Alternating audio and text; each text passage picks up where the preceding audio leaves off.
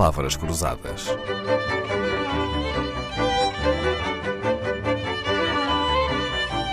Porque quase tudo é uma questão de semântica. Professor Carlos Alves, se lhe perguntasse para me dizer qual é o saldo da sua conta bancária neste momento, era capaz de me dar um número certo? Se tiver várias contas, estou a falar daquela conta à ordem que usa todos os dias. Sabe quanto é que tem Olha, no banco? O, saldo exato ao cêntimo não lhe sei dizer, por, por, por duas razões básicas, não é? A primeira é que esta conta é usada por mim e pela minha mulher. Ah, e, e, como sabe, nunca sabemos quando é que as mulheres acabam de gastar, de gastar dinheiro, não é? A segunda razão é de que esta conta é usada para os pagamentos por débito direto das despesas da casa, não é? cujo valor também não é necessariamente sempre o mesmo, da água, da energia e por aí fora. Certo. Agora, uma coisa eu sei, é de que não tem saldo negativo, nem está na perspectiva de ter saldo negativo. Porque é o não controlar ao cêntimo a conta, a implicação que tem é que vamos ter que ter ali alguma almofada, uma certa almofada, para utilizar uma linguagem simples, para eh, qualquer contingência, qualquer imprevisto, eh, não originar um saldo negativo na conta, que isso tem que ser evitado, como é evidente. Muito bem. Mas mais ou menos tem uma noção de quanto dinheiro lá está disponível. Há quem não saiba quantas anda não saiba quanto tem no banco. Acha que isto acontece mais a quem tem muito ou a quem tem pouco? Devia ser quem tem mais dinheiro por ter menos preocupações com o saldo. Pois é. Todavia, não estou certo que é isso que aconteça. Penso que será o contrário. Pois é. Além de saber quanto dinheiro se tem na conta bancária, professor Carlos Alves também dá muito jeito saber de que forma se tem o dinheiro, onde e em que. Foi com as últimas crises bancárias da última década que muitas pessoas vieram a descobrir, tarde demais, em que é que tinham o dinheiro, não é? E onde? E esse deve ser o pior momento para descobrir onde é que estão as nossas poupanças, não é? Eu julgo que se está a referir aos chamados lesados dos bancos, não Por é? exemplo? Foi uma expressão que se utilizou aqui em Portugal. Neste contexto ocorreram diferentes situações.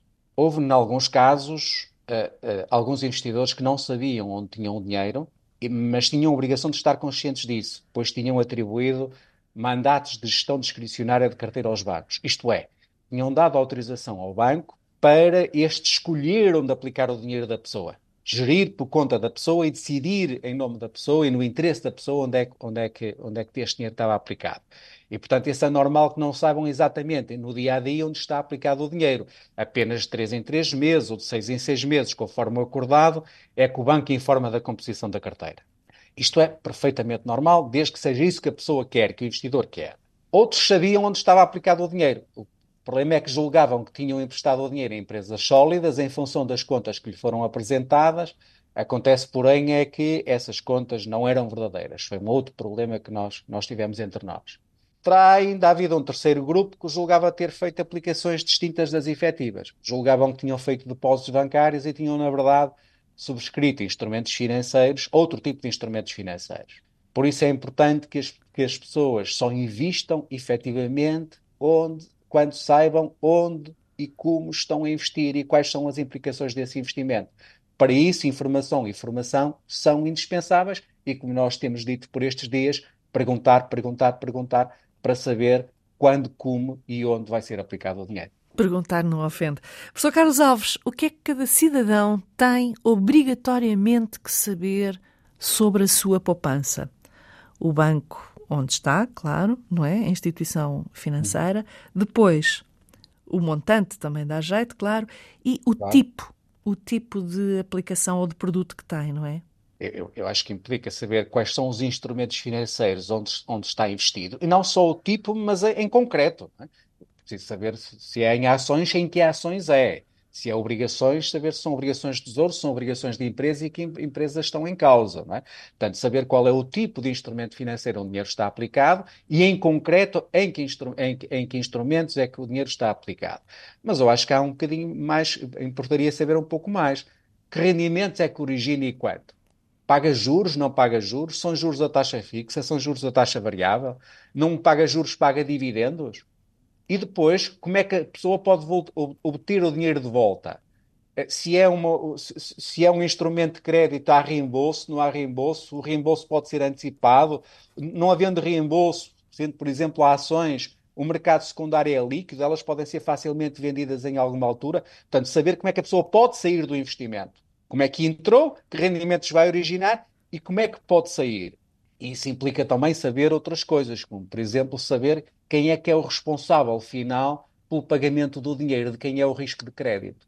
É que eu posso estar a subscrever um, um, um produto no, ao balcão de um banco e o banco ser o, o devedor, o banco ser o responsável pelo, pelo, reembolso do investimento que eu estou a fazer, o que acontece, por exemplo, se for um depósito bancário, mas pode ser um terceiro. O banco pode ser meramente o intermediário a, um a vender um instrumento financeiro emitido por um terceiro. E, portanto, eu preciso saber de quem é o risco de crédito, a, a, a, quem é que eu estou a emprestar dinheiro, se for o caso, quem é que vai ter que estar em condições para me devolver o dinheiro quando eu o puder receber de volta. Não havendo reembolso, sendo, por exemplo, ações, Importa eh, também saber se eu tenho condições para facilmente as vender, se o mercado secundário é suficientemente líquido ou não.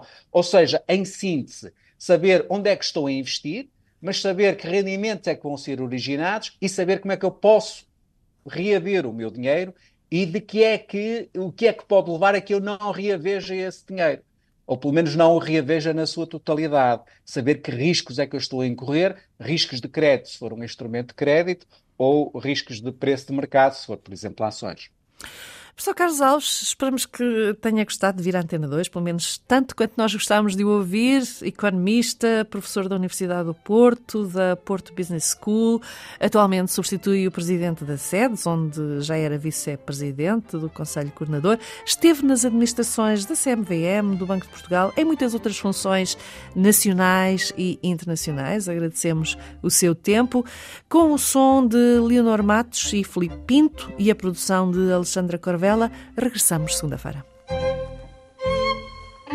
Palavras Cruzadas, um programa de Dalila Carvalho.